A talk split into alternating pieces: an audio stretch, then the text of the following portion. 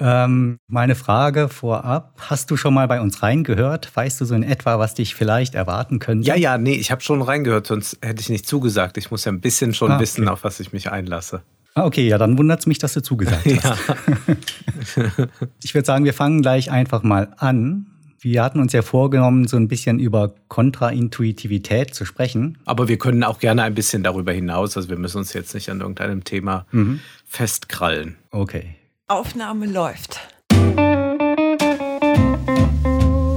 So, herzlich willkommen zur 26. Ausgabe des Lautpunkt Leise Podcasts. Ich bin June. Ich bin Fatma. Und mein Name ist Tobias. Und wir haben heute einen Gast. Wir sind nicht alleine.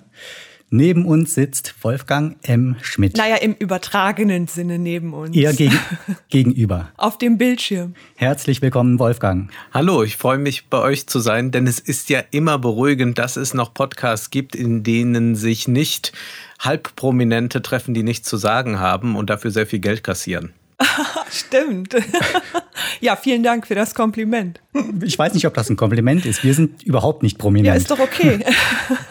Vor allem kassiert hier niemand Geld, oder? Oder habe ich was nicht mitbekommen? Ja, Tobias, ähm, da sprechen wir ein andermal drüber. Aber es ist ja wirklich ein großes Podcast-Problem in meinen Augen. Also wenn man schaut, wie sich gerade dieser Markt äh, neu aufteilt, dadurch, dass jetzt sehr mächtige Konzerne dort mitmischen und selbstverständlich ihre Inhalte dort unterbringen wollen, beziehungsweise sie wollen Content unterbringen, eben keine Inhalte. Und das tun sie dann am liebsten mit irgendwelchen Fernsehgesichtern, die man eigentlich im Fernsehen schon nicht mehr sehen mag, die dann nochmal mit einem Podcast ausgestattet werden. Und man bekommt aber dann auch mit, dass irgendwelche Influencer plötzlich mit Podcasts überhäuft werden. Mach doch mal was Politisches, mach doch mal dies, mal das. Und der Gipfel ist, glaube ich, dann, wenn man sagt, ich schlachte jetzt nochmal mein Privatleben aus, um nochmal Reibach zu machen, wie das bei äh, Charlotte Roach und ihrem Mann dann der Fall war. Was dann nochmal zu übertreffen ist dadurch, dass sie ja, das habe ich dann jetzt vor kurzem erst gesehen, auch noch ein Buch äh, daraus gemacht haben ja? aus ihrem ah, Podcast. Ah, okay. Und das ist dann äh, bis auf Vorwort und noch irgendeine Therapeutin, die sich da äußert, äh, wohl zum größten Teil einfach das Transkript von dem, was sie im Podcast gesagt haben, vielleicht ein bisschen ausführlicher. Oh, und wow. Das ist unglaublich, dass, dass man äh, sowas auch dann nochmal für äh, teuer Geld verkaufen kann. Und ich kann mir das dann nur so erklären, man sitzt zu Hause, das Ehepaar Roach sitzt zu Hause, sagt, ja Mensch, so eine Eigentumswohnung auf Sylt, das wäre ja doch eigentlich schön. Und dann überlegt man, naja, könnten wir, hm. wir könnten arbeiten gehen. Nee. Dann wird mal kurz gelacht, dann wird mal kurz gelacht.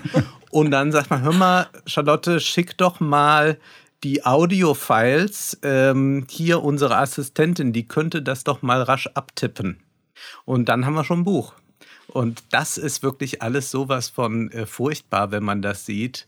Insofern muss man wirklich Podcasts suchen äh, auf einem äh, Meer äh, voll, voll äh, Unrat. Und da gibt es aber dann hin und wieder doch ein paar schöne Inseln zu entdecken. Deswegen bin ich nach wie vor großer Fan der Podcasts, ähm, auch wenn das jetzt gerade ein bisschen anders alles sich aufteilt.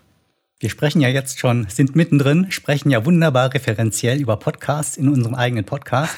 äh, und ich habe gleich zu Beginn das Intro natürlich vermasselt. Ähm, hätte natürlich sagen müssen, Wolfgang M. Schmidt, äh, meiner Wahrnehmung nach in der Hauptsache Filmkritiker. Du betreibst äh, auf YouTube einen Kanal, der heißt die Filmanalyse und bist auch reger Podcaster. Mir kommt da als erstes der Podcast Wohlstand für alle mit Ole Nymon mhm. ins Gedächtnis. Ja, und der recht neue. Die 29er, ganz genau. Den habe ich auch erst vor ein paar Wochen entdeckt, die 29er, aber der scheint ja dann auch etwas neuer zu sein. Genau, der ist neu und der ist auch darauf angelegt, dass er zehn Jahre dauern wird. Wir wollen nee, wirklich echt? das komplette okay. neue Jahrzehnt behandeln. Ah, und ich okay. liebe solche langfristigen Projekte. Denn ich habe ja so eine äh, protestantische Arbeitsethik und finde das großartig, dass du man Arme. schon mal weiß, die nächsten zehn Jahre muss man arbeiten, muss das im Blick haben. Das fand ich sehr sympathisch an dieser Idee, die Stefan Schulz hatte. Und so haben wir die dann realisiert. Und der Podcast ist dann auch sehr lang, also anders als Wohlstand für alle, bei dem wir immer 30 Minuten Folgen etwa haben, wöchentlich, haben wir bei den 29ern vier Stunden, aber eben nur einmal im Monat, plus dann nochmal für Steady-Abonnenten einen etwa zweistündigen Salon, in dem indem wir wichtige Texte aus dem Monat empfehlen oder Texte, die für den Monat für die Einordnung aktueller Diskurse oder so wichtig sind und beziehen uns immer wieder auch mal, aber nicht jetzt ganz gewollt, sondern da, wo es sich ergibt, auch auf die alten 20er Jahre. Denn die Frage stellten ja auch viele Zeitungen eben, sind jetzt die neuen 20er angebrochen? Können wir das vergleichen? Was ja dann kein glückliches Ende genommen hat, wie wir wissen. Also werden wir selbstverständlich auch mit etwas Optimismus durch diese äh, zehn Jahre gehen wollen. Und wir dachten auch, na ja, wir gehen das ganz ruhig an. Und dann kam aber Corona und dann kam ganz, ganz, ganz viel, so dass wir eigentlich jetzt äh, schon sehr viel brisante Themen verhandelt haben und es eher Anfang Januar noch so aussah, als würden wir durch äh, ein äh, eher langweiliges Jahrzehnt vielleicht jetzt marschieren. Aber das scheint nicht der Fall zu sein. Habt ihr dann bei Wohlstand für alle ähm, eher einen Schwerpunkt auf ökonomischen Themen? Genau, das ist ein Wirtschaftspodcast, weil wir dann auch gemerkt haben, dass das wirklich auch eine Lücke war. Es gibt zwar Wirtschaftspodcasts, aber das sind in der Regel Podcasts, die einem irgendwie nahelegen sollen, wie man sein Geld am besten investiert. Oder die auch einfach nur solche neoklassische Lehre die ganze Zeit wiedergeben. Also, dass die eigentlich permanent so tun, als ähm, müssten wir jetzt mal sparen, der Sozialstaat ist zu groß aufgepumpt und das kostet uns alles unglaublich viel Geld und jetzt muss man mal wieder auf Innovation setzen und die Unternehmenssteuern senken. Also das hört man in diesem Podcast halt und man muss das auch ein bisschen unorthodoxer mal betrachten können und ich glaube, es gibt auch ein ganz, ganz großes Defizit, ähm, wenn es darum geht, was weiß man eigentlich über Wirtschaft? Und warum gibt es denn jetzt gerade keine Inflation, wo doch die EZB so viel Geld druckt?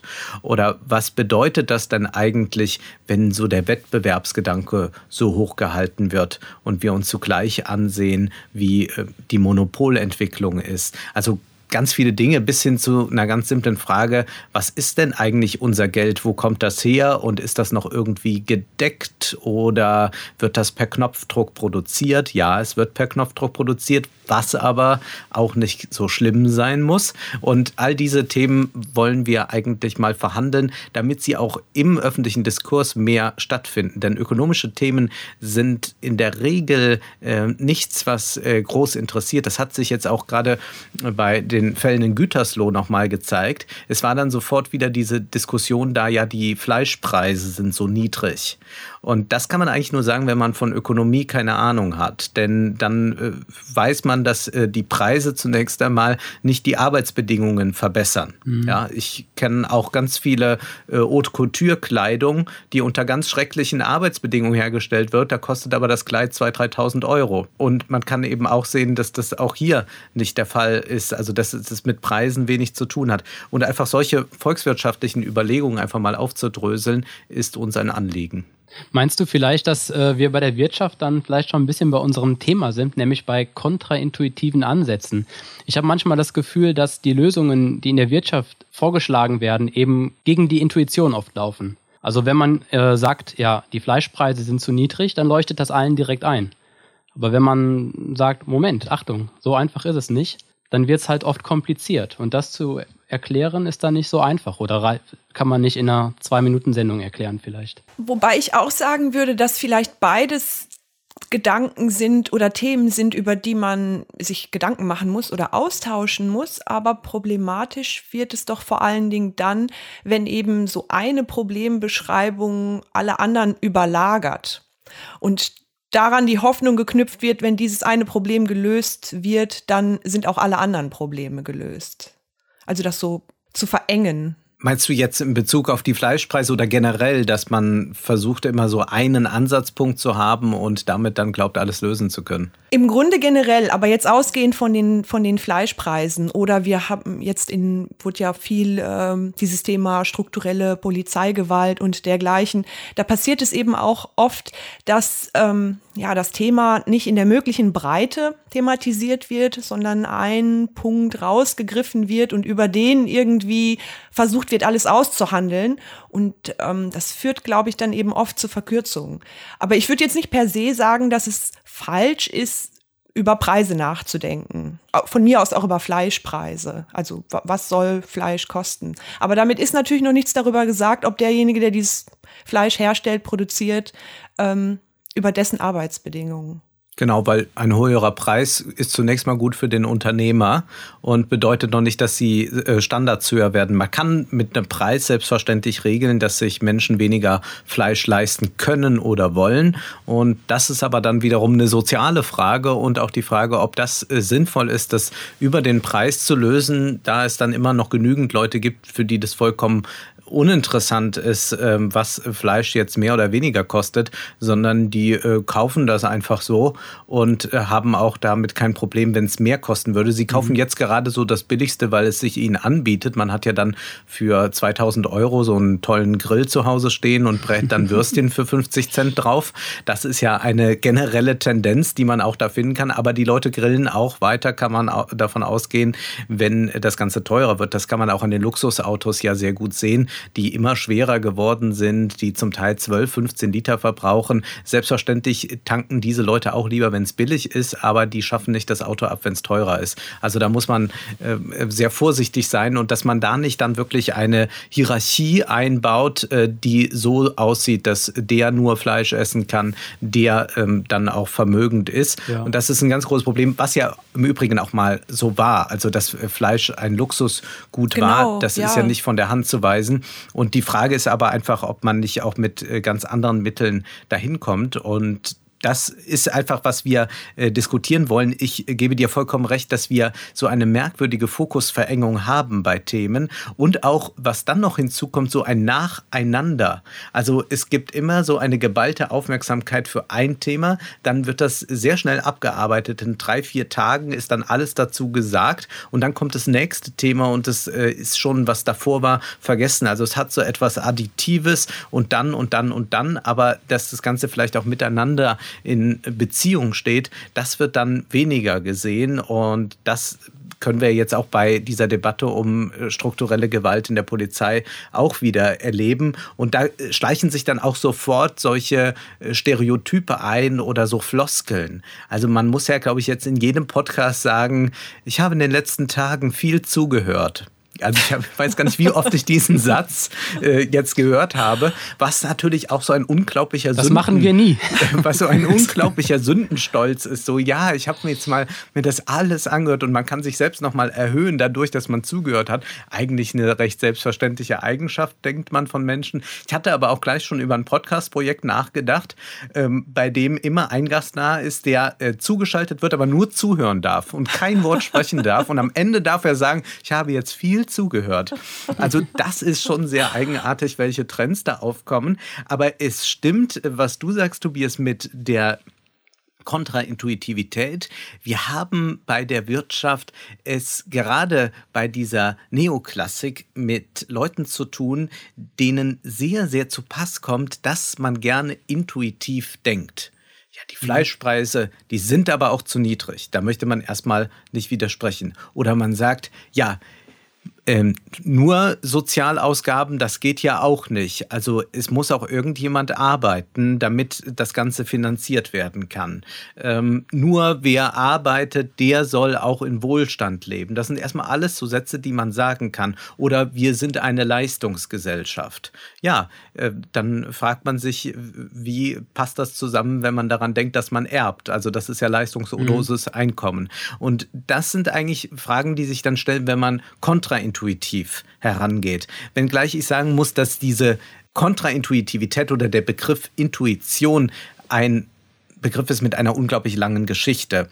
Denn wir haben ja in der Philosophie schon in der Antike diesen Begriff Intuition. Es gibt ihn dann zum Teil auch begriffen als Anschauung. Und Intuition kann in der Philosophiegeschichte mal bedeuten, dass es wirklich etwas sinnlich, äh, ganzheitlich Erfahrbares ist und es geht sofort in mir ein, es wird mir klar. Es kann aber auch die Ansicht geben in der Philosophiegeschichte, dass man sagt, die reine äh, Intuition findet nur in der Geisteswelt statt, also in der Theorie, also etwas anderes, was wir landläufig unter Intuition verstehen. Aber wenn wir mal bei unserem Alltagsbegriff bleiben, wenn man so sagt, mir war intuitiv klar, als ich den Raum betrat, hier stimmt etwas nicht, ja, dann kann man sagen, solche intuitiven Argumentationen, die sind sehr, sehr dominant in der Wirtschaft. Und ich glaube, die Wirtschaft muss man kontraintuitiv denken. Sonst versteht man zum Beispiel das Geld gar nicht, weil wir gerne beim intuitiven Handeln mit Geld davon ausgehen, dass es wirklich etwas wert ist. Das macht doch erstmal nichts, dass wir das so tun. Wir müssen das nicht permanent mitreflektieren. Aber wenn wir über Geldpolitik nachdenken, dann müssen wir selbstverständlich erkennen, ja, das Geld wird von einer Notenbank, bei uns ist es in Europa die EZB, per Knopfdruck im Prinzip erstellt, beziehungsweise es ist nicht die Notenbank. Die Notenbank es ist sehr kompliziert. Es geht über die Privatbanken, über äh, Kredit, äh, Giralgeld ich will das jetzt nicht alles ausbreiten, dazu gibt es ja unseren Podcast, aber wenn man äh, das zum Beispiel bei den USA kann man es ganz deutlich sehen. Trump hat das auch ähm, gesagt, äh, nachdem er dann Präsident wurde. Erst hat er ja immer die Schulden angeprangert, dass er dann irgendwann sagte, weil er ja auch immer mehr Schulden angehäuft hat, äh, wie das denn sein könnte und wo dann dieses Geld herkommt und wo er dann auch in äh, Interviews gesagt hat, äh, sorry, I have to tell you, we print the money. Und wenn man das einmal äh, begriffen hat, dann denkt man intuitiv, nicht wenn man es begriffen hat, wenn man es hört, dann denkt man intuitiv um Gottes Willen, wir stehen vor dem großen Crash. Wenn man dann aber kontraintuitiv einmal versucht, das zu analysieren, wie funktioniert diese Geldpolitik, da muss man sagen, ist grundsätzlich mal nicht schlimm. Die Frage ist dann, was wird mit diesem Geld gemacht?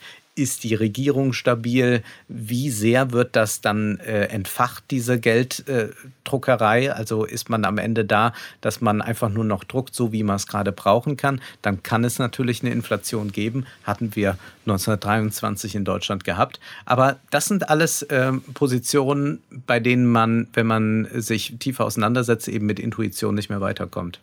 Haben denn die Leute Lust dazu, sich so tief mit diesen Themen auseinanderzusetzen?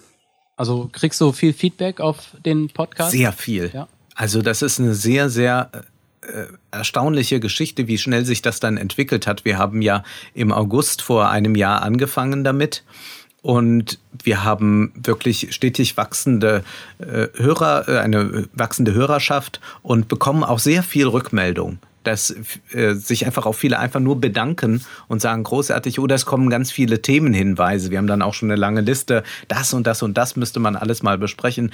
Also uns gehen für die nächsten Jahre die Themen sicherlich nicht aus. Und das hat uns doch auch erstaunt, wie groß das Interesse da ist. Und das sind jetzt nicht Leute, die 50 sind in der Regel. Gibt es sicherlich mhm. auch, aber es sind wirklich junge Leute, die sich das anhören. Findest du, dass äh, Wirtschaft in den Schulen eine größere Rolle spielen sollte? Weil ich hatte immer so ein bisschen das Gefühl, also ich war auch auf dem klassischen Gymnasium, dass mhm. alle Wirtschaftsthemen immer so ein bisschen pfui waren für die Lehrer. Ja. Also Sprachen, ja, Naturwissenschaften, das war alles super, aber mit Wirtschaft wollte sich niemand so richtig auseinandersetzen. Ja, man muss dann vielleicht aber auch gleich hinterher schieben, mit welcher Art der Wirtschaft soll man sich da auseinandersetzen, weil die Diskussion gibt es ja aktuell, glaube ich, auch an Universitäten ich glaube, da hat sich auch so eine Art Interessengruppe herausgebildet, plurale Ökonomik, wo man ja, eben sehr versucht, gute Leute sind das. Genau so ökonomische Theoriegeschichte und überhaupt die Ökonomie auch ein bisschen anders zu lesen, als das eben so, als das gängig ist und das so ein bisschen aufzubrechen, den Kanon im Grunde. Was Fatma anspricht, ist das Entscheidende. Mir graut es davor, wenn jetzt unsere Bildungsministerien, so wie sie jetzt sind, entscheiden würden, ein Fach Wirtschaft einzuführen, dann wüsste ich ja, was da rauskommt. Da würde wahrscheinlich dann auch in jeder Klasse ein Porträt von Hans-Werner Sinn äh, stehen. Um Gottes Willen, dann lieber keine Wirtschaft unterrichten, dann machen wir das bei Wohlstand Aber für alle oder das macht die plurale Ökonomik bei Twitter, die sind da sehr aktiv und publizieren. Vielleicht. Das ist sehr, sehr schwierig. Also da müsste man wirklich schauen, wer macht das, weil dann, das ist wirklich die Vollkatastrophe. Äh, so kann man sagen, es ist eben noch nicht ganz so viel schiefgegangen. Aber Ole sagte mir was ganz Interessantes, was ich dann auch nur bestätigen konnte, aber das liegt gar nicht so auf der Hand. Ne? Das ist auch etwas kontraintuitives, wenn man so möchte. Wir gehen alle von der Schule ab und wissen nicht, was der Kapitalismus ist. Das ist sehr interessant. Ole ja. hat das auch bestätigt. Wir gehen von der, oder er hat das überhaupt mal aufgeworfen, dieses Thema.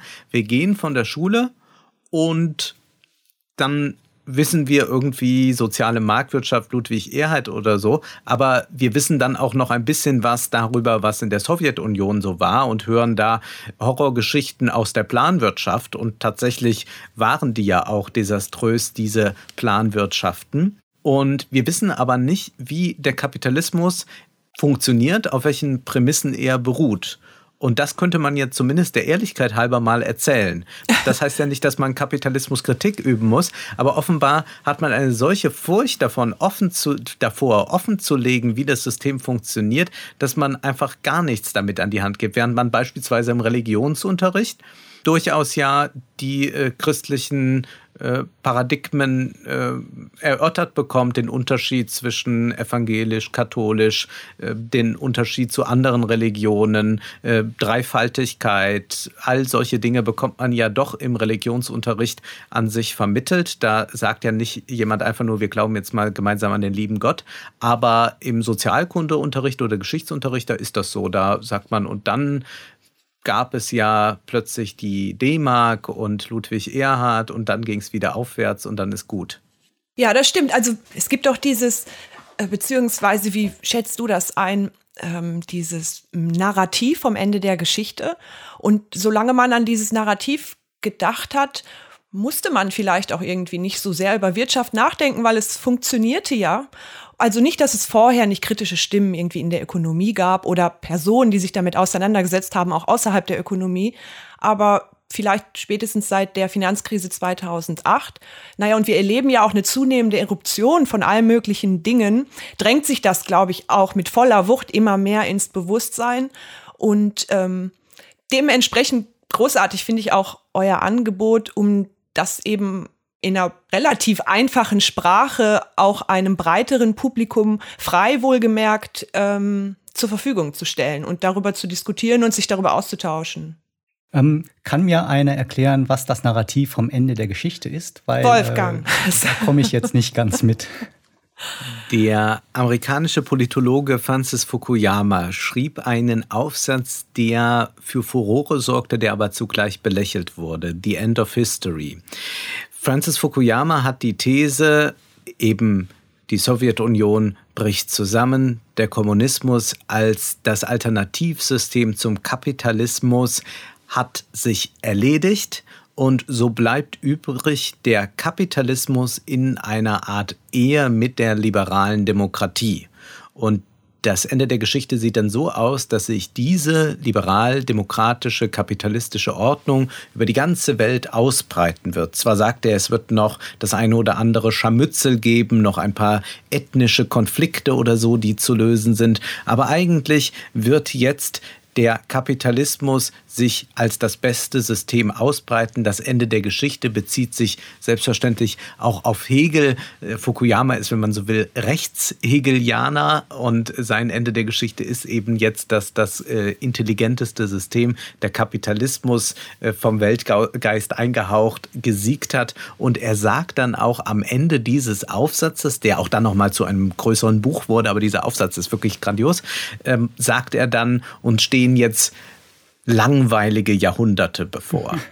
Ja, und sorry. er schaut mit ein bisschen Nostalgie auf die Zeit, Kalter Krieg und Konflikte und große Weltbilder, äh, Weltanschauungen, die aufeinander geprallt sind. Und jetzt aber hat eine Weltanschauung gesiegt, hat sich als das beste System erwiesen und breitet sich aus. Und nun kommen wir eben in so eine langweilige Zeit, die tatsächlich auch das Gefühl war der 90er Jahre. Man kann das sehr gut auch nachvollziehen, wenn man sich äh, die Harald Schmidt Show, die ja fast jetzt gesamt bei YouTube hochgeladen ist, ansieht aus der Zeit, dass dort wirklich so ein Ende der Geschichte nicht langweilig zelebriert wurde, sondern man hat diese Langeweile und diese nur auf Konsum ausgelegte Existenz dann ironisch umarmt und hat ein bisschen damit Es gibt hier nichts zu sehen, bitte gehen Sie weiter. und ja, und das ist eigentlich das, was äh, sehr, sehr lange vorgehalten hat und was dann, man glaubte, durch den 11. September abgelöst ähm, geworden zu sein, also was, was der 11. September abgelöst hat, was aber dann doch äh, sich nicht ganz so einstellte. Also ist äh, das, das ironische, freudige Zeitalter ging weiter und Heute aber muss man sagen, dass Francis Fukuyama sich insofern geirrt hat, als wir unglaublich viele große Konflikte ja jetzt haben. Wir sind ja wirklich gerade an einem Punkt angelangt, wo die Frage von Krieg und Frieden wieder ganz entscheidend wird, wenn man sich äh, die Weltmacht äh, USA ansieht, wenn man sich Russland ansieht, China ansieht und viele, viele weitere Konflikte. Zugleich muss man sagen, der Kapitalismus löst offenbar nicht einfach alle Probleme, wenn wir auf den Klimawandel blicken. Aber äh, Francis Fukuyama hat dann gewisserweise doch auch recht gehabt, weil bei den meisten, auch gerade in den Parteien, von links bis rechts in Deutschland kann man sehen, dass dort dieser Denk, dieser Denkansatz vom Ende der Geschichte sehr präsent ist. Also über die Alternative möchte man dann doch nicht nachdenken. Insofern, in gewisser Weise, Zizek hat das mal gesagt, sind wir alle Fukuyamaisten. Ähm, die äh, Spaßgesellschaft der 90er Jahre ist doch auch so ein Begriff, den man ja. damit verbindet, denke ich. Ne? Äh, ich habe mir überlegt, äh, dieses, ähm, dass es keine Konflikte mehr gibt äh, ich meine, was denkst du? Das war doch, glaube ich, auch im Kino und im Fernsehen äh, sehr präsent. Da hat sich dann auch ein bisschen die Langeweile angeschlichen. Zum Beispiel, wenn man sich die James Bond-Filme anschaut, da musste man dann dringend nach neuen Gegnern suchen. Ja, das war ein äh, ganz großes Problem und man hat dann immer wieder das mit ein bisschen Spektakel zu übertünchen versucht, aber das hat dann nicht so gelangt, äh, so funktioniert. Deswegen sind diese Pierce Brosnan äh, Bond-Filme auch ein bisschen schwierig. Man hat dann mit Daniel Gregg plötzlich wieder gesehen, aha, es gibt doch andere Konflikte. Wir müssen uns da modernisieren. Wir müssen uns wirklich von dieser alten Bond-Reihe verabschieden. Aber sonst kann man auch eine gewisse Sehnsucht spüren, dass dieses Ende der Geschichte doch kein Ende sein soll. Das sind diese Filme, die in gewisser Weise eine Männlichkeitskrise Krise verhandeln. Beispielsweise American Psycho oder Fight Club ist da ganz klar zu nennen. Ähm, wir haben aber dann auch einfach tatsächlich so eine schöne Umarmung der Konsumwelt, wie man das vielleicht äh, sehen kann bei solchen Romcoms aus den 90er Jahren, die im Übrigen gar nicht so schlecht sind. Sie gehen sehr spielerisch auch mit dem Geschlechterverhältnis um. Und wir haben dann diesen hyperironischen Ton. Ich habe das ja mit American Psycho schon angeschlagen, mit äh, Brad Easton Ellis. So haben wir den dann auch in Deutschland in der Literatur mit Christian Krachts Faserland oder dann auch Stuckrad Barre und all diese Leute. Das ist aber, muss man sagen, selbstverständlich eine Literatur von Leuten, Leuten, die in Wohlstand leben und ihre Wohlstandsthemen verhandeln und sich dann irgendwo aufregen, wenn äh, die Lieblings-Champagnermarke gerade ausverkauft ist. Äh, regt dich sowas nicht auf? Ob, wie meinst du aufregen? du hast dich auf deinen Champagner gefreut und oder dein Lieblingsbier und dann ausverkauft. Ja, ich habe diese Erlebnisse jetzt nicht so häufig, da ich ja sehr spießig bin und Vorratshaltung mache. Also ich bin nicht so ganz überrascht. Außerdem trinke ich Dinge, die eigentlich immer da sind. Also ich trinke auch mal Champagner, aber der, ich glaube, Champagner ist ja auch heute kaum noch ausverkauft, oder? Ist, Champagner ist kein, ist es ein, ein, Modegetränk oder so? Nein, ich glaube jetzt eher nicht. Mangelware glaube ich nicht, oder? Mangelware ist es glaube ich nicht. Es wird viel Champagner produziert. Man hat versucht auch nochmal die Gebiete ein bisschen zu erweitern, so gut es irgendwie geht. Aber ich glaube, die Nachfrage ist da ziemlich konstant. Was man übrigens auch nicht äh, vergessen sollte, ist, dass Champagner nicht immer äh, sauteuer sein muss. Also das ist auch ein bisschen ähm, so der Ruf, der dem Champagner immer vorauseilt. Aber das meiste, was ich ertrinke, ist etwas, was wirklich immer vorhanden ist. Also ich glaube, eher würde das Leitungswasser knapp werden als dieses Getränk, nämlich äh, Coca-Cola Light. Das ist uh, ja mein Lebenselixier. Wirklich? Und da habe okay. ich wirklich noch nie ein Problem gehabt, an eine Coca-Cola Light zu kommen. Warum denn die Light-Variante? Wegen ist, ist gesünder oder wie? Oder? Man sagt ja, die sei noch viel ungesünder. Ich weiß es nicht. Ich das ist das Narrativ, was ich auch immer höre. Ja, eben, wegen des Süßstoffs. Ja. Ja, ich mache mir da jetzt keine Gedanken drüber. Ich weiß, dass sie besser schmeckt. Oh nee, das kann ich jetzt auch nicht so stehen lassen. Okay, gut. Da sind wir unterschiedlicher Meinung. Apropos besser schmecken. Es ist ja oft so, zumindest geht es mir so, dass du ähm, sehr populäre Filme auch gerne mal verreist. ja. wo ich mir denke, zum Beispiel habe ich letztens von dir gesehen, Forrest Gump, ähm, ja. was ja aus deiner oh, Sicht überhaupt gesehen. nicht geht, oder auch einige andere. Und wo ich mir dann denke, ja, wahrscheinlich hat der Wolfgang da irgendwie recht, aber der Film schmeckt mir trotzdem, deshalb gucke ich mir das gerne an. Und ähm, da habe ich mich gefragt, kannst du dir eigentlich solche Filme, die in deinen Kritiken gar nicht gut wegkommen, mhm. auch mal abends so auf dem Sofa ansehen und deine Freude daran haben? Mm, also bei Forrest Gump, ich finde den Film einfach lausig schlecht. Ich finde den ja. ganz furchtbar und das ist ja auch wirklich eine Art, Filme zu machen, die ich abscheulich finde. Ich sehe durchaus konservative Ideologien bei irgendwelchen romantischen Komödien, kann aber prima darüber hinwegsehen und mich amüsieren. Forrest Gump kleistert mich ja zu mit einer Gefühligkeit, die sowas von unerträglich ist, die äh, wirklich nur noch zu überbieten ist von dem, was Influencer bei Instagram so absondern, dass ich das wirklich nicht äh, genießen kann. Das ist für mich ein absoluter Hassfilm, so habe ich das auch damals übertitelt. Und da möchte ich auch sagen, wenn ich Wann den, hast du den denn das erste Mal gesehen, Forrest Gump? Wie? Ich habe den wahrscheinlich mal mit zwölf oder 14 im Fernsehen gesehen mit den ja. Eltern und ich habe den aber, glaube ich, so nebenbei betrachtet. Ich weiß aber noch, dass ich irgendwie schon immer ein Unbehagen hatte mit diesem Film. Irgendetwas ist da doch bescheuert.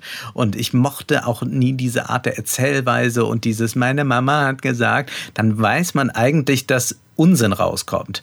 Und diese Kalendersprüche, glaube ich, da war ich schon sehr früh äh, gegen gewappnet. Das hat mich nie begeistert. Und ich war auch immer skeptisch, wenn ich solche merkwürdigen Erfolgsgeschichten sehe, also die dann doch äh, noch, noch viel erfolgreicher sind als die normalen Erfolgsgeschichten schon. Ich fand es schon immer sympathisch, dann eher einen bösen Charakter, der Böses tut und dann ein bisschen Glück noch dazu hat oder so.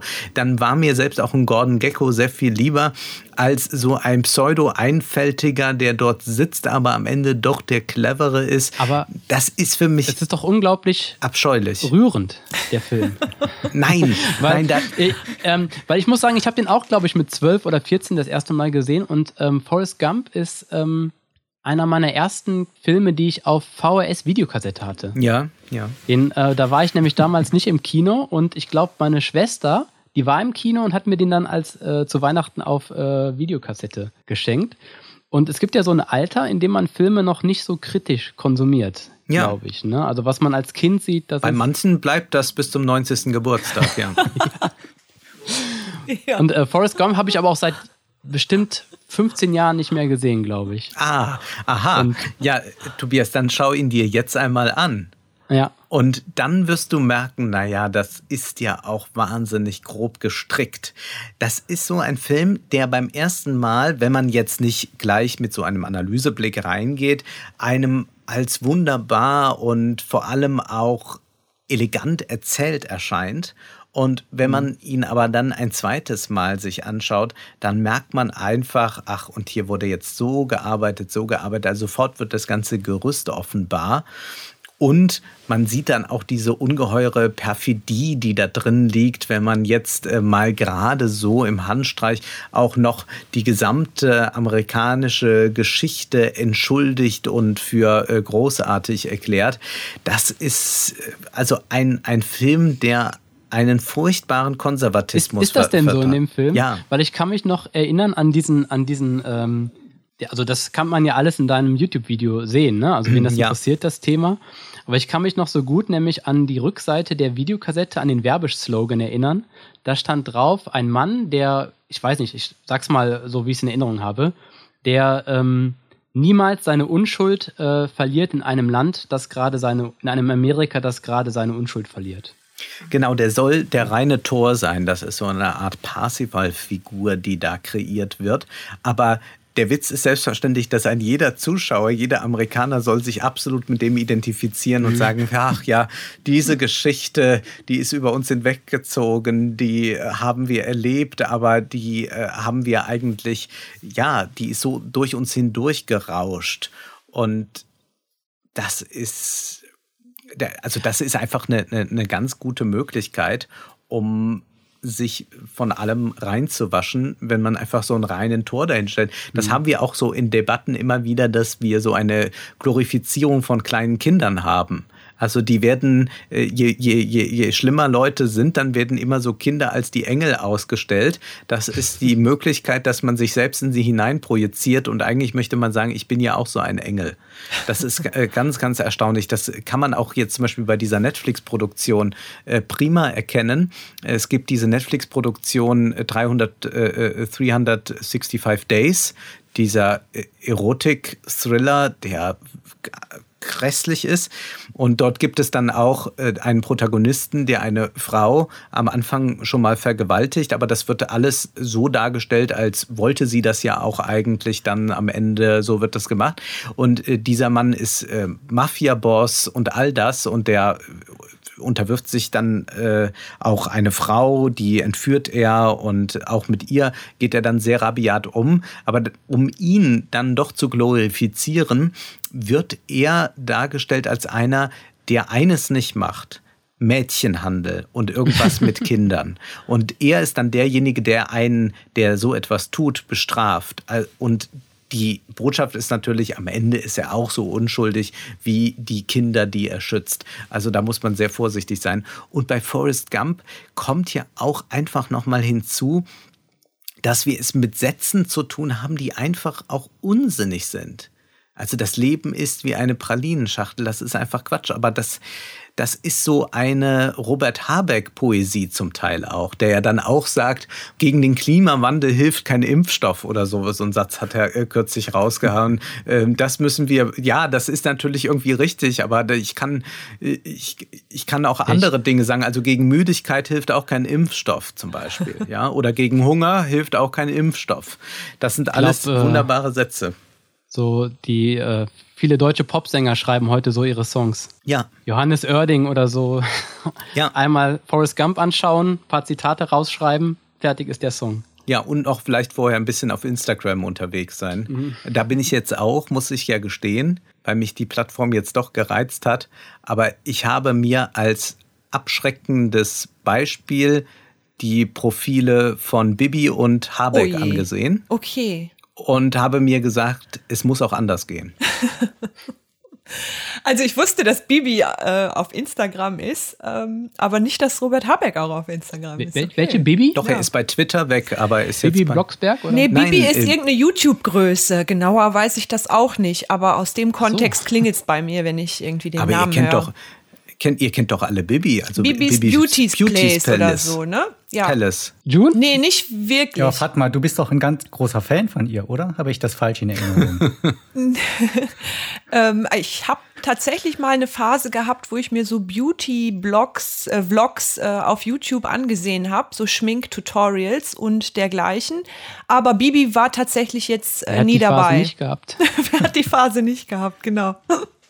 Ja, warum soll man also die Instagrams-Account so nicht machen? Sind die also ich denke mal, da ist wahrscheinlich nichts Interessantes zu finden, oder? Naja, interessant ist jetzt vielleicht das nicht so ganz richtige Wort. Also bei Bibi ist es ja so, dass es einfach ein Profil ist, das zu 90 Prozent mir Werbung präsentiert.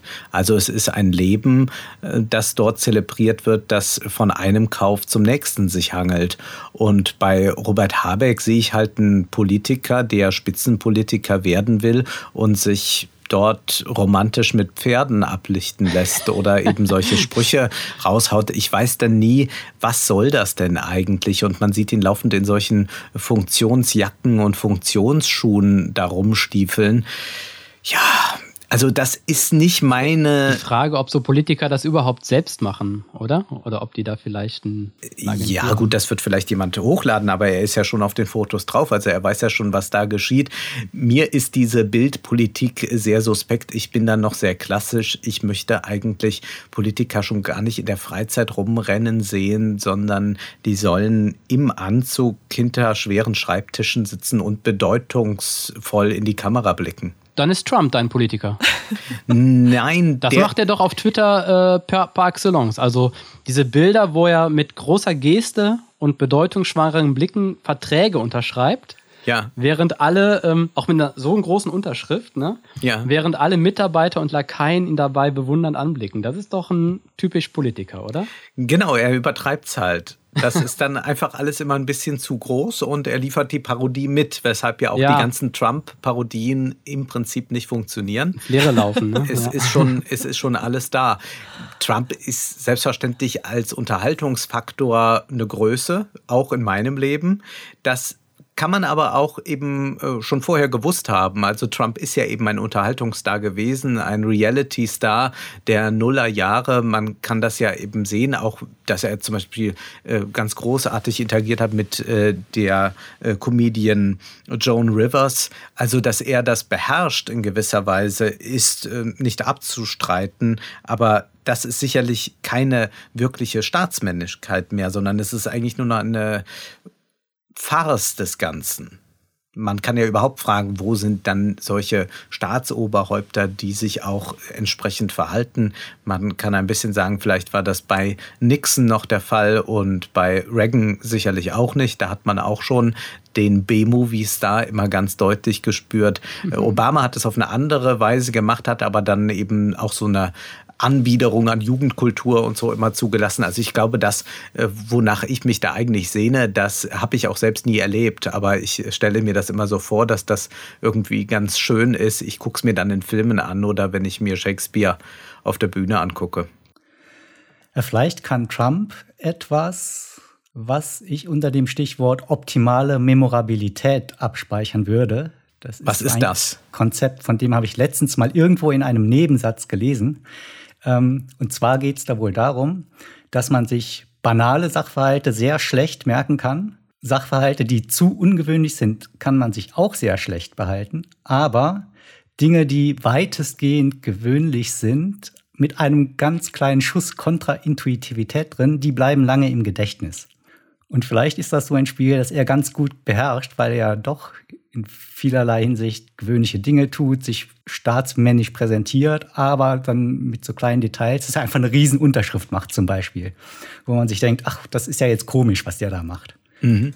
Aber ich finde Trump insgesamt schon sehr ja, außergewöhnlich, das gesamte eigentlich über der Grenze Auftreten ja. wie ein Bruch im Vergleich zu vorherigen äh, Präsidenten und ich überlege gerade, wo diese optimale Memorabilität tatsächlich zu finden ist. Wir haben das, glaube ich, schon auch, dass einfach Nachrichten oder Bildwelten damit ganz stark arbeiten, also Filme auch, die eben damit arbeiten, dass man sagt, ich versuche äh, sofort einen Zugang zum Zuschauer mir dadurch zu erschließen, dass ich etwas zeige, was er eigentlich schon kennt, aber ich variiere es dann in die ein oder andere Richtung ein wenig aber nur so weit, dass es nicht eine absolute Dekonstruktion ist. Denn dann mhm. schaltet der Zuschauer wieder ab oder er verlässt das Kino. Und damit arbeiten ganz viel Mainstream-Filme, die versuchen eben den, den intuitiven Zuschauer ähm, irgendwie zu erreichen. Und deswegen ist das sehr dankbar, wenn man sagt, ich gehe jetzt mal kontraintuitiv daran und sage, dies soll wirklich ein Liebesfilm sein, was, wenn das Gegenteil der Fall ist. Und so ist es auch bei mir dann immer sehr äh, schön, wenn ich dann mir etwas ansehe, wenn man schon ein bisschen so die Rezeptionsweise kennt oder wenn man sofort aus dem Trailer oder den Bildern schon erschließen kann, ah, das soll jetzt so sein. Also ich soll beim Hobbit beispielsweise verzaubert sein von dieser magischen Welt.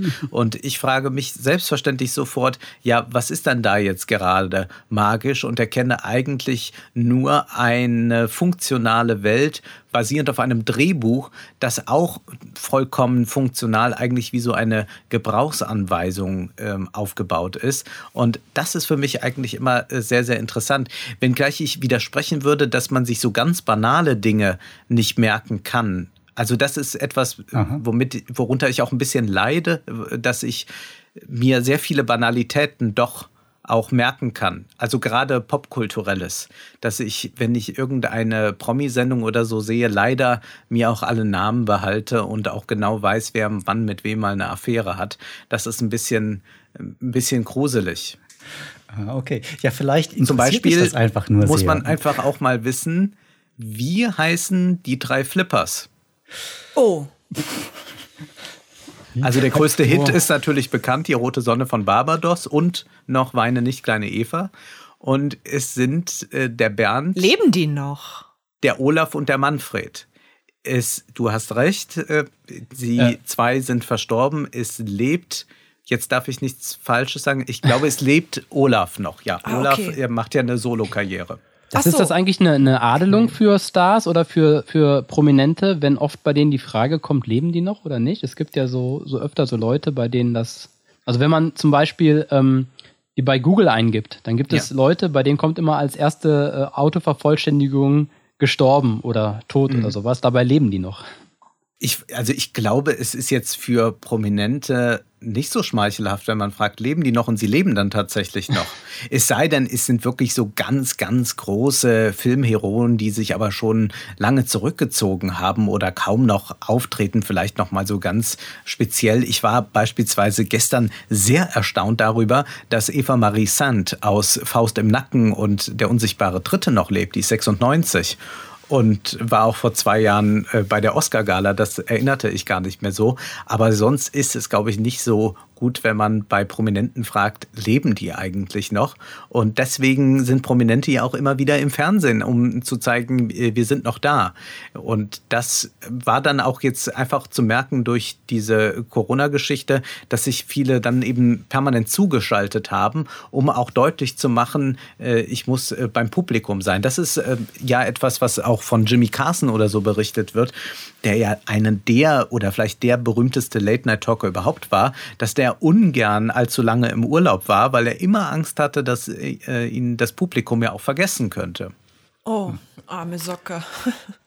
Ja, jetzt versuchen wir auch jede Woche eine Podcast-Folge zu machen. Das ist sehr gut. Man muss schon eine Orientierung auch bieten und die funktioniert nur mit Regelmäßigkeit. Aber nochmal Bernd, Olaf und Manfred. Manfred. Manfred. Du, äh, das stimmt aber auch, oder? Hast du dir das ausgedacht? Weil das wären auch so die Namen, so, ähm, die nicht fernliegen. Hätte man auch selbst drauf kommen können, ja. ja. In dem Fall ist es ja aber vielleicht so, dass die Namen schon wieder zu banal sind für Leute von diesem Status, dass äh, das selbst schon wieder ein bisschen außergewöhnlich ist und vielleicht kannst du dir das deshalb sehr gut merken. Ja, deshalb gibt es ja auch den Künstlernamen. Naja, oder? also John, ich weiß nicht, ob wie, wie vertraut du mit dem Werk der Flippers bist, aber das ist ja jetzt keine besonders herausragende Musik. Wenngleich ich noch etwas erinnere und das äh, zeigt jetzt wirklich, wie tief äh, dieses popkulturelle Wissen in mich hineingesunken ist. Und zwar gab es irgendwann eine CD-Edition zum Abschied der Flippers. Genau, die Flippers haben sich irgendwann von der Bühne verabschiedet. Diese CD-Edition, wenn ich mich jetzt recht erinnere, wurde vorgestellt von Anita Breck. Anita Breck ist die Frau äh, gewesen von Freddy Breck, der berühmt wurde mit dem Hit Rote Rosen, Rote Rosen.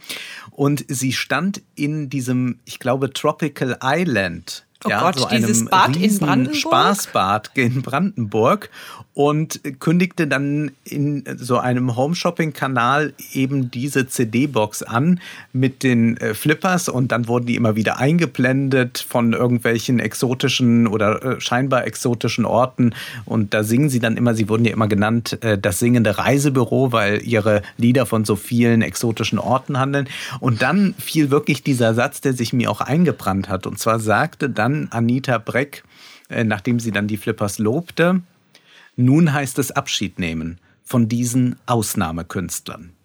Und das Wort Ausnahmekünstler in Bezug auf äh, Flippers, das ist mir hängen geblieben und werde ich auch nicht mehr vergessen. Oder auch sehr schön, es gibt, äh, also das kommt, ich weiß gar nicht, ob das noch so im Fernsehen kommt, ich gucke nicht mehr so viel Fernsehen, diese CD-Boxen wurden immer großartig vorgestellt. Es gab auch ähm, eine Box mit den Hits von Ricky King. Ricky King ist der mit der E-Gitarre, der, der nicht singt, sondern der spielt nur E-Gitarre und der spielt dann immer sehr bekannte Lieder auf der E-Gitarre, hat aber auch das ein oder andere eigene Lied. Äh, eines wurde auch komponiert, ich habe gerade den Titel Hey Hey Luisa oder so heißt das. Das wurde komponiert von Dieter Bohlen. Und es gab dann auch eine 30-minütige Sendung über diese neue CD-Box und moderiert wurde das von Ecki Göpelt, das war so ein äh, Stimmungssänger, glaube ich, ursprünglich aus dem Osten. Und die haben sich auf Schloss Dittersdorf getroffen ähm, mit Ricky King und haben dann diese CD-Box äh, dort besprochen. Und da war das ganz Großartige, dass der Satz fiel, also nachdem erst so ein bisschen von der Karriere äh, vorgestellt wurde, von Ecki Göpel dann, Und dann erfüllte sich Ricky King einen ganz großen Traum. Was wurde dann eingespielt? Dann sieht man ihn halt mit der E-Gitarre dort und er spielt Yesterday von den Beatles. Und man denkt, ja, das ist jetzt für so einen Gitarristen auch nicht allzu schwierig, muss man sagen. ja, aber das sind ähm, Dinge, die einem auch hängen bleiben und die ganz sicherlich zum unnützen Wissen äh, ich, gehören. Es sei denn, man kann sie dann doch einmal, wie hier bei euch, verwerten.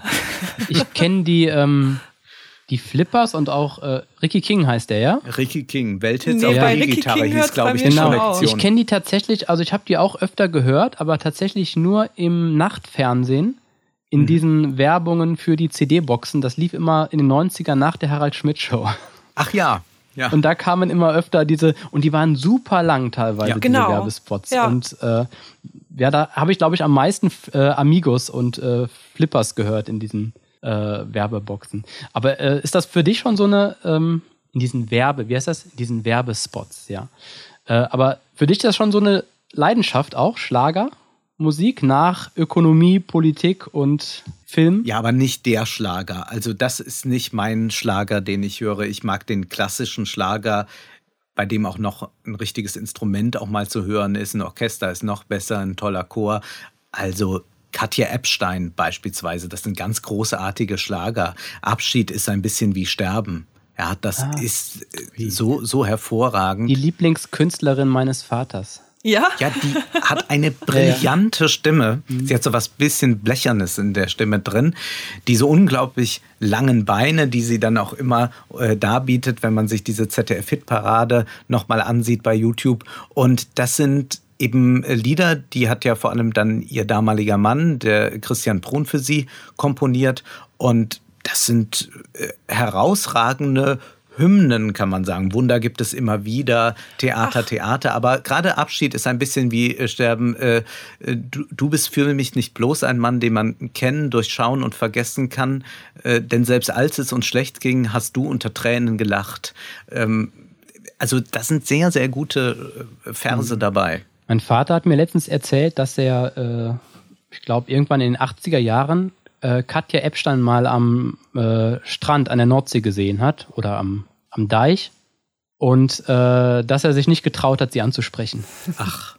Ja, das sind die verpassten Chancen eines Lebens. Genau, ja. und dann hat er gesagt, und wann habe ich ihm gesagt, ist doch egal, ja, was wäre denn gewesen, äh, wenn du die angesprochen hättest? Und da meinte er, ja, dann, dann wäre ich jetzt vielleicht nicht hier. Ui, okay. ja, Katja Epstein zum Beispiel, also eine sehr, sehr gute Sängerin. Ich mag eigentlich Schlager, in denen Stimmen, ganz starke Stimmen im Vordergrund stehen. Und das ist bei der Epstein so, das ist bei Mireille Mathieu der Fall oder auch bei jemandem wie Demis Roussos, äh, dem äh, Griechen mit dieser unglaublich hohen Stimme, mit ganz starkem Vibrato. Das sind äh, Stimmen, die ich mag. Udo Jürgens hat sowas sehr, sehr Markantes in der Stimme. Auch dann sehr, sehr gute Texte, das kommt hinzu.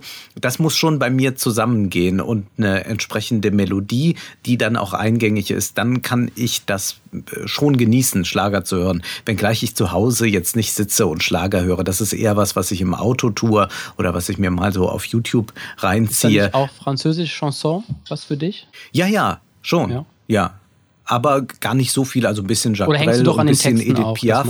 Aber ich mag schon den deutschen Schlager besonders, weil er einen gewissen Reiz auch dadurch ja hat, dass er mit Akzent gesungen wird. Wir haben ja äh, unglaublich viele Schlagerstars in Deutschland der 60er und 70er Jahre gehabt, die nicht aus Deutschland kamen, die importiert wurden und die dann mit ihrem jeweiligen Akzent Deutsch gesungen haben. Und das ist sehr, sehr charmant. Das mag ich sehr. Also man könnte jetzt die Mireille Mathieu-Lieder, glaube ich, gar nicht so genießen, wenn die jemand singen würde, der äh, Deutsch als Muttersprache beherrscht. Dann würden die Rs gar nicht so lange gerollt werden, wie Mireille Mathieu das tut.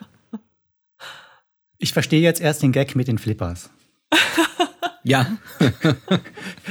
Dass die drei Delfine in einem Schwimmbad ihren Abschied feiern. Ja, ist doch großartig, ah, oder?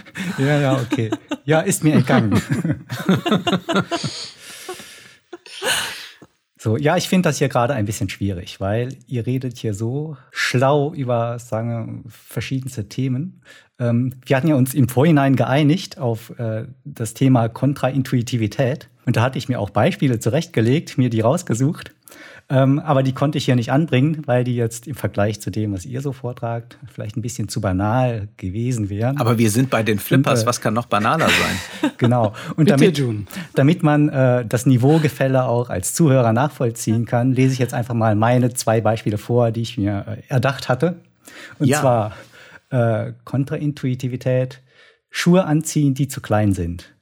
Würde man doch sagen, ist nicht intuitiv. Ja. Trotzdem gibt es ganz, ganz viele, vor allen Dingen Frauen, die sich immer wieder Schuhe anziehen, die ein, zwei Nummern zu klein sind. Tatsächlich ist das so. Ja, das, das schwingt doch auch dieser Mythos mit, dass man damit die Größe des Fußes beeinflussen könnte. Also damit der Fuß kleiner wirkt. Ja. ja, genau, genau. Als könne er sich zurückbilden oder gar nicht erst ganz ausbilden, was beides ja irgendwie schrecklich ist. In Japan hat man sich doch früher die mussten sich doch früher die kleinen Mädchen die Füße abbinden. Genau. Weil kleine Füße eben ein Schönheitsideal genau. waren. Jetzt muss ich aber mal fragen, June, ist das tatsächlich so, dass viele Leute und vor allem Frauen extra kleinere Schuhe also, tragen? Denn das ist ja sehr unangenehm, zu kleine Schuhe zu tragen. Ich bin jetzt nicht der ganz große Frauenversteher, aber soweit ich das mitbekommen habe, ist so, sagen wir mal, Schuhgröße 40 die magische Grenze, unter der man bleiben möchte. Vielleicht ah. können wir das so generalisieren, dass es nach wie vor als schön gilt, schöner gilt, wenn Frauen kleine Füße haben. Und dann gibt es vermutlich eine Bandbreite an Maßnahmen, die man ergreifen kann, um ja, aber schöne kleine Füße müssen wir gar nicht so, so generalisieren, sondern wir können ganz praktisch im Einzelfall. Willst du mich äh, fragen nach meiner Schuhgröße und ob ich zu kleine Schuhe trage? Nein. Ja, mal, du, du bist doch, wie, wie, machst du das mit denen?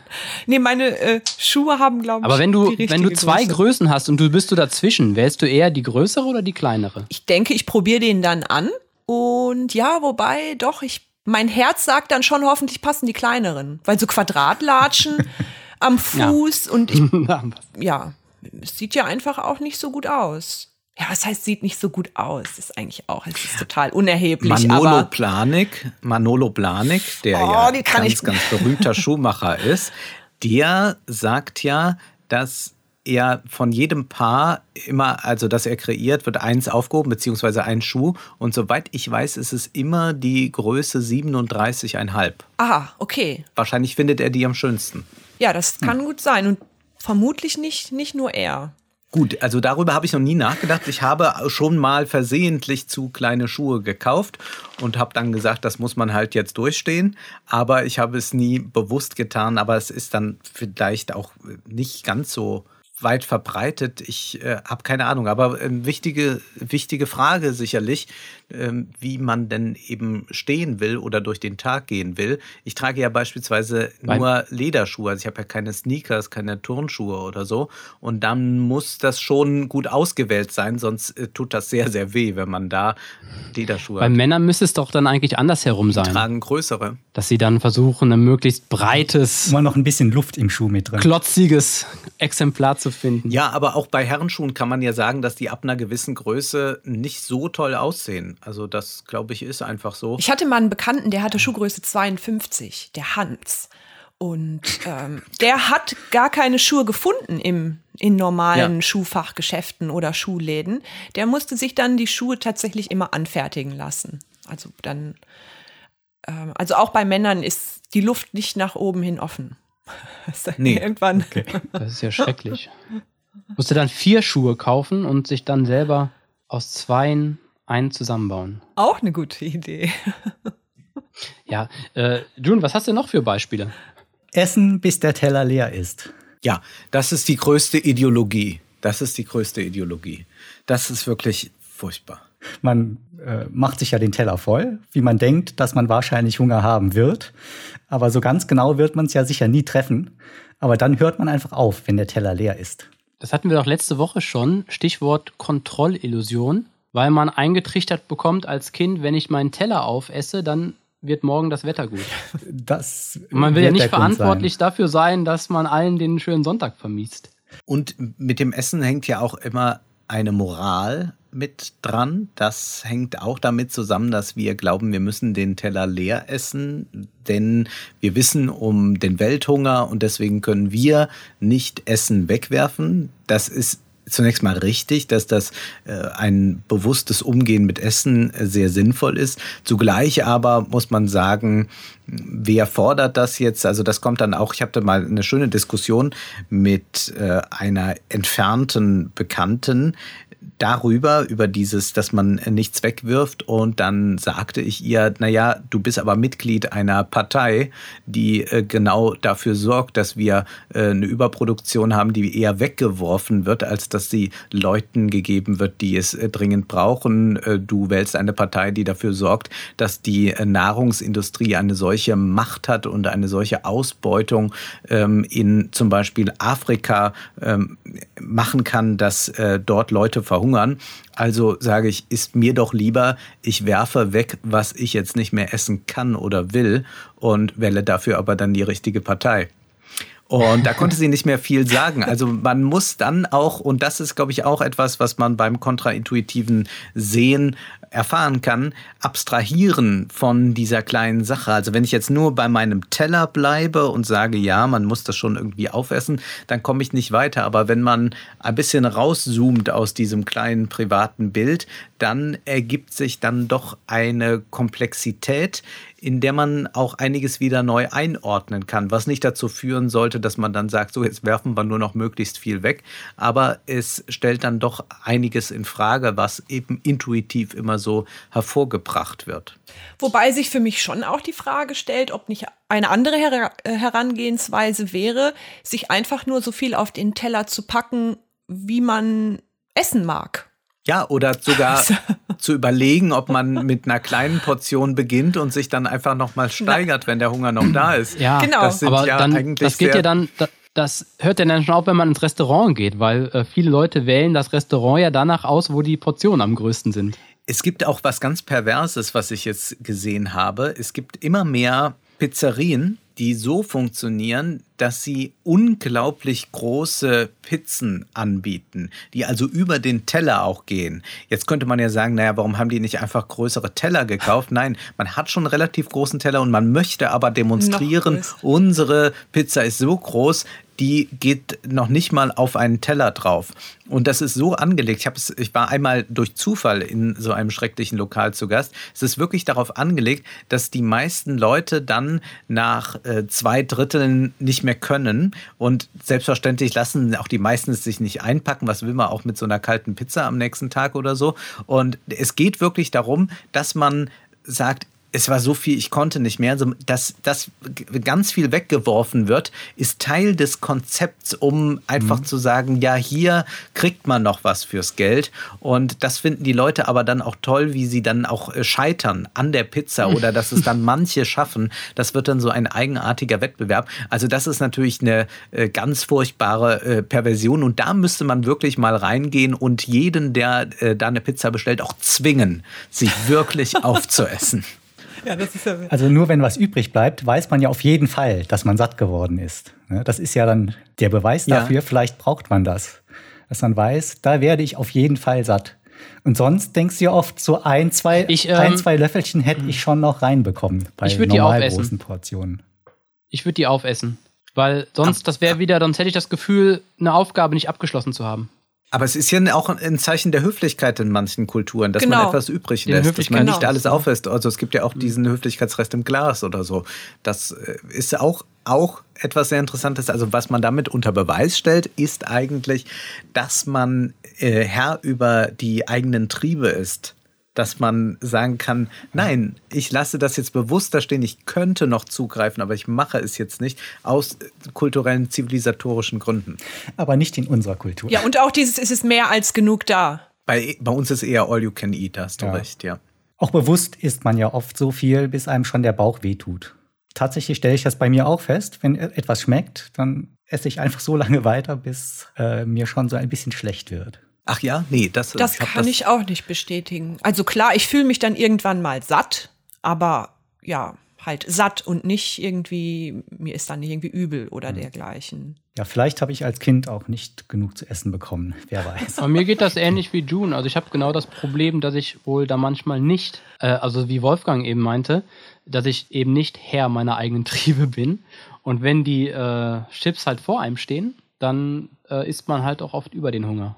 Oder wenn ich weiß, es gibt irgendwo noch was Leckeres, der Kuchen steht noch im Kühlschrank. Ich esse nie spät abends. Also das, deswegen kann ich da gar nicht mitreden. Ich esse gerne sehr früh zu Abend und muss dann aber auch sechs, sieben Stunden nichts mehr essen, bevor ich ins Bett gehe. Also, also das soll man es ja auch machen. Für ne? mich gar keine, keine Frage. Ich weiß nur, dass Lagerfeld immer sagte, dass das unglaublich toll sei, dieses Gefühl, dass man äh, dann ins Bett geht, äh, so gut wie nichts gegessen hat schon und morgens dann hungrig aufwacht und dann aber auch so einen Triumph erlebt innerlich, dass man es wieder geschafft hat, ja, dass man nichts dann am Abend noch aß. Das fand ich ganz schön und er hat das ja dann auch sehr konsequent durchgezogen, nachdem er abgenommen hat. Also vorher muss er ja Unmengen in sich hineingeschlungen haben, vor allem auch Fastfood, was man so gar nicht denkt bei ah. Lagerfeld. Man denkt vielleicht da an Kaviar oder sonst was. Nein, er hat wirklich Hamburger mit Cola und allem äh, in sich, äh, in sich hineingefressen, muss man fast sagen, in also einem sehr ungesunden Ausmaß und hat dann eben diese Radikaldiät gemacht, weil er, so sagte er, in die Anzüge von Christian Dior passen wollte. Weil Lagerfeld hat ja auch gesagt, wer zu Hause Jogginghose trägt. Kann ich oder? auch gar nicht nachvollziehen. Genau, deswegen trage ich ja auch nie eine. Ich habe ja auch keine. Wolfgang über jeden Verdacht erhaben. Das wollte ich dich auch noch fragen. Ja. Ähm, das, was du jetzt anhast, ist das deine private Alltagskleidung? Genau, das ist jetzt ein Anzug ohne Krawatte heute, mhm. also mit einem Stehkragenhemd und das ist jetzt was äh, Gewöhnliches, was ich jetzt äh, trage, auch wenn ich äh, zur Tankstelle fahre, einkaufen gehe oder sonst irgendwas. Also das ist jetzt etwas, was ich gewöhnlich trage. Ich laufe jetzt nicht mit einem weißen Anzug herum oder so, wenn ich äh, irgendwo vielleicht bei DM oder was gerade einkaufe. Aber ich trage schon immer einen Anzug, nie was anderes. Ist das, hm. oder June, ja? Ja, also hat sich eigentlich erledigt. Äh, ich wollte nur nachschieben, es ist dann kein Marketinginstrument, äh, das du bewusst einsetzt, um äh, auf deinem YouTube-Kanal unverwechselbar zu werden oder sowas. Ja, das hat mich nämlich auch interessiert. Also, wenn man dich so sieht in deinen YouTube-Videos, dann denkt man ja im ersten Moment, oh, da sitzt jemand, der vielleicht sehr konservative Ansichten hat das ganze Auftreten mhm. mit der Kleidung. Letztens habe ich auch gesehen im Zweireiher. Ne? Ja, ich habe den Zweireiher jetzt sehr zu schätzen ja. gelernt. Der Zweireiher ist eigentlich etwas, was äh, man jetzt wieder neu entdecken muss. Und da würde mich auch interessieren, also ist, ist das genau, ist das also das, was du gerne tragst? Oder machst du es ein bisschen auch bewusst extra, dass du diesen Kontrast hast zwischen dem Inhalt in deinen Videos, die ja nicht unbedingt konservative Thesen vertreten und dem, was äh, du trägst? Bei deinem Auftreten? Ich sehe da überhaupt gar keinen Kontrast, ehrlich gesagt. Denn ich kann mich nicht an Fotos erinnern der Frankfurter Schule, dass Adorno oder Horkheimer in äh, Freizeitschläppchen äh, durch die Gegend liefen, Jogginghosen getragen haben oder Rundhals-T-Shirts. Kenne ich nicht, diese Fotos. Also es war einmal vollkommen üblich, so herumzulaufen. Deswegen ist das für mich kein Kontrast. Zumal ich als wirtschaftsinteressierter Mensch ja sagen muss, unter den Konservativen in der Wirtschaft und überall ist es ja längst Usus, dass man nicht mehr im Anzug aufläuft, dass man immer sich mit Sneakern äh, inszeniert, dass man keine Krawatte mehr trägt. Also wenn man heute in irgendeiner Weise noch progressiv sein will, was die Kleidung anbelangt, dann geht das, glaube ich, nur noch im Anzug. Also ich war gestern Abend zum Beispiel in Koblenz spazieren. Ich glaube, ich war der Einzige, der komplett in einem Anzug gekleidet war. Also man hat noch den ein oder anderen älteren Herrn mal mit einem Sakko gesehen. Das war aber auch das höchste der Gefühle. Aber an einem Samstagabend jemanden zu treffen, der Krawatte trägt und der nicht irgendwie dienstlich unterwegs ist, ist ja äußerst selten geworden. Und für mich ist da eigentlich gar kein Kontrast. Ich finde das schön. Ich trage Anzüge wahnsinnig gerne und interessiere mich auch dafür, was es dann Neues gibt. Und es gibt dann eben den Trend, dass ein bisschen mehr Zweireiher jetzt kommt. Auch äh, die Revers werden wieder breiter. All das interessiert mich. Das finde ich ganz schön, wie da Entwicklungen sind. Ich kann aber auch sagen, dass das keine besonders große Rolle mehr in der Modewelt spielt, äh, in der Herrenmode. Anzüge werden immer unwichtiger, weil die Freizeitklamotten sich eben auch ausgebreitet haben auf das berufliche Leben und viele Leute auch nicht sagen, ich gehe abends aus und mache mich dafür schick. Das ist ja ziemlich passé. Ich hatte mir auch schon überlegt, dir zu ehren, äh, mich hier in einem asiatischen Festgewand zu präsentieren. Also ich habe so Oh, eins. das wäre aber toll gewesen. Ja, ähm, und da wusste ich aber nicht genau, war ich mir sehr unsicher, weil äh, was die Zuhörer jetzt nicht sehen, ich sehe asiatisch aus, bin in Deutschland aufgewachsen und wenn ich dann asiatische, einen asiatischen Festzug anziehe, ist das dann auch Cultural Appropriation oder dürfte ich das dann? Du könntest ja zumindest danach sagen, ich habe jetzt mal viel zugehört, ja, wenn die Vorwürfe Und kommen. bin mir aber meiner Privilegien Ähm, das ist äh, eine sehr, sehr interessante Frage. Dort, äh, also ich denke, da könnte man mehrere Taz-Kolumnen von äh, schreiben von, zu dieser Fragestellung. Ähm, aber wann trägst du denn diesen Anzug? Eigentlich noch nie. ah, okay. Warum hast du den denn? Das wäre die Gelegenheit gewesen. Ich finde Anzüge toll. Ich trage die nur Ja. nie. Ich habe ganz, ich habe einen ganzen Schrank voll, äh, hauptsächlich Business-Anzüge, aber Ja. ich trage die eigentlich nie. Also ich denke mir immer, irgendwann kommt der Moment, da brauche ich die, aber der kam noch nie. Sondern das ging immer mit T-Shirt und Jeans. Sind gut für die Haltung, das habe ich auch mal gehört. Ja, Zieht der Junge mal einen Anzug an, dann steht er gleich viel gerader. ja, ja. Sollen wir noch ein bisschen über Filme reden? Okay. Wir ganz kurz. Ich habe nämlich, äh, und Tobias und Fatma wissen das auch gar nicht, ein kleines Quiz vorbereitet, wo ich euch gerne animieren würde, Filme zu erraten. Ja. Und ich gebe kurze Hinweise. Okay. Das ist natürlich ein bisschen unfair, aber okay. Ja, das werden wir sehen. So, wir haben den Außenseiterbonus, Fatma. Ist doch super. Gut. Wir sind die Underdogs, das ist doch super. Und ihr seid zu zweit. Ja, blamieren kann ja eigentlich nur ich mich jetzt. Das schneiden wenn wir dann raus. sich jetzt zeigt, dass ich gar keine Ahnung habe von Ich- Filmen. Ich werde mein Bestes geben, um dich bloßzustellen, um den Ja. Leuten zu zeigen, äh, wie das wirklich ist. Also solche Quiz liegen mir überhaupt nicht, aber wir werden sehen. Schauen wir mal. Der erste könnte auch relativ schnell gelöst werden. Also erster Tipp. Die Indiana Jones Karte tauchte dort meines Wissens zum ersten Mal auf. Aber es ist nicht Indiana Jones. Oder was ist die Indiana Jones-Karte? Äh, die eingeblendete Landkarte, wo dann der Fl- okay. Flug des Flugzeugs durch eine sich bewegende rote Linie dargestellt wird. Casablanca. Ja, stimmt. Sehr gut, ja. Genau, da war ich nämlich auch sehr erstaunt, wie viel ich aus diesem Film dann in späteren Filmen wiederentdeckt habe. Ich habe den erst vor kurzem, vor ein paar Jahren oder so, noch mal gesehen. War die Indiana Jones Karte und in der Bar, in Ricks Bar oder wie heißt die, da fühlte, hatte die ganze Zeit so ein Star Wars Feeling irgendwie. Und tatsächlich hat George Lucas irgendwann mal auch zugegeben, dass das ein großes Vorbild war für diese Cantina-Szene. Ja. Okay, dann direkt den nächsten Film. Ich muss die Fragen schwerer machen. Nein, nein. Ähm, eine der Hauptfiguren wurde entgegen der Intention zum Vorbild dieser Zeit. Gordon Gecko. Gordon Gecko. Ja, richtig. Also Wall Street, der Film. Ja.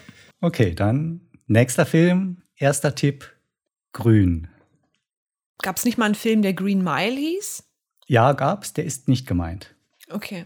Zweiter Tipp: Ein Schauspieler, dessen Karriere schon vorbei war, wurde durch diesen Film erneut zum Superstar. Matrix. Richtig. Ah, ja. So, dann der letzte. Ihr seid zu gut für meine Fragen zumindest. Oder meine Fragen sind zu schlecht. Nee, wir gucken die gleichen Filme, June, deshalb. Fahrzeuge spielen eine Mad große Max. Rolle. Auch richtig.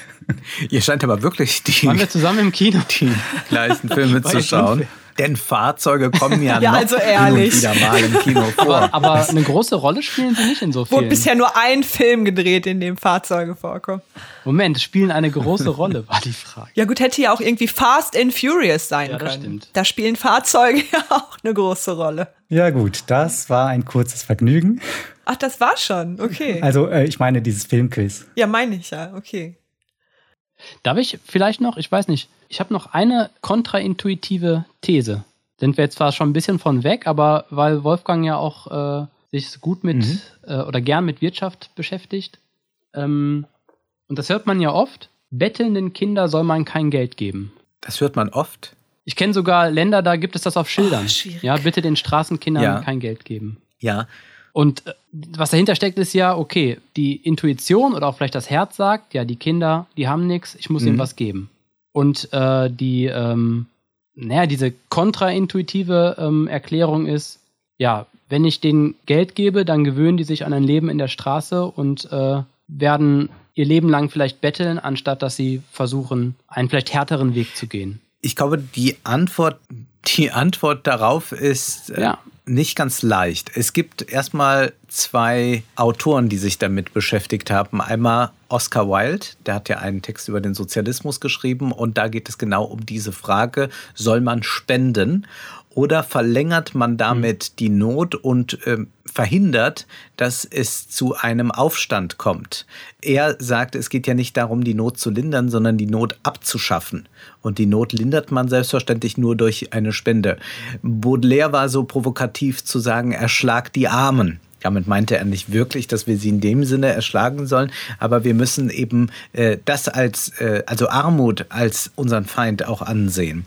Ich würde äh, da zu zweierlei raten. Ich glaube, wenn jemand in direkter Not ist, und das kann man davon ausgehen, ist jemand, der äh, wirklich bettelt, also ich kann natürlich auch schon intuitiv, glaube ich, dann doch auch unterscheiden, ob ich jetzt gerade in irgendeiner Weise abgezockt werden soll und das äh, dort äh, einfach äh, mir Schauspielerei vorschwebt oder ob ich jemand äh, dort sehe, der in einer gewissen Not ist, dann muss ich, glaube ich, als moralische Verpflichtung es doch ansehen, direkt zu helfen. Das heißt aber mhm. nicht, dass ich mir dabei einbilden soll, dass ich das eigentliche Problem damit beseitigt habe, ähm, nämlich das der Armut, der Ungleichheit. Und das ist auf einem anderen Terrain aber dann zu bekämpfen. Denn oft ist ja die Ausrede dafür nicht zu geben, dann einfach nur, dass man nie irgendetwas tun muss. Denn äh, ich kenne jetzt äh, äh nicht allzu viele Leute, die grundsätzlich nichts äh, geben, nichts spenden und dann aber äh, tatsächlich sich so unglaublich politisch engagieren. Das äh, findet man selten. Also es ist eher so, dass die Leute, die spenden, äh, die sich dann auch noch darüber hinaus politisch engagieren. Und ich glaube, diese beiden Wege muss man dann am besten gehen, aber sich immer klar machen, dass eben diese eine direkte Hilfe nicht das grundsätzliche Problem lösen kann. Mhm. Okay, schön. Okay, das sind ja jetzt wieder nochmal ein ernstes Thema zum Abschluss. äh, Finde ich gut. Nachdem wir bei den Flippers ähm, waren und, und all dem, ist das vielleicht dann ganz schön. Ja. Aber äh, um den Podcast jetzt sachte ausklingen zu lassen, haben wir uns noch eine Kleinigkeit überlegt.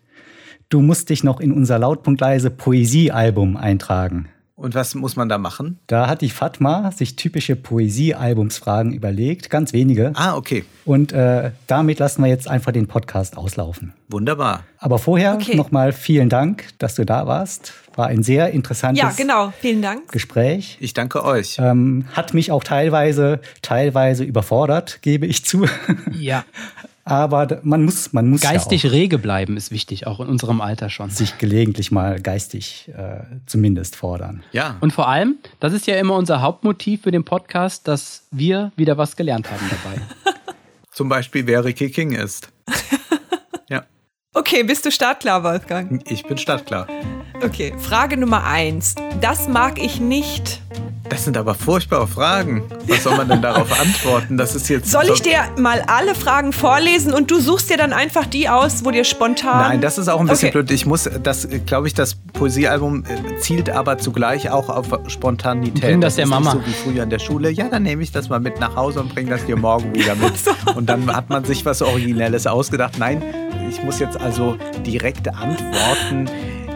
Ich mag keine Heuchelei in den sozialen Medien von Leuten mit einem fünfstelligen Monatseinkommen. Das macht mich besonders wütend. Okay.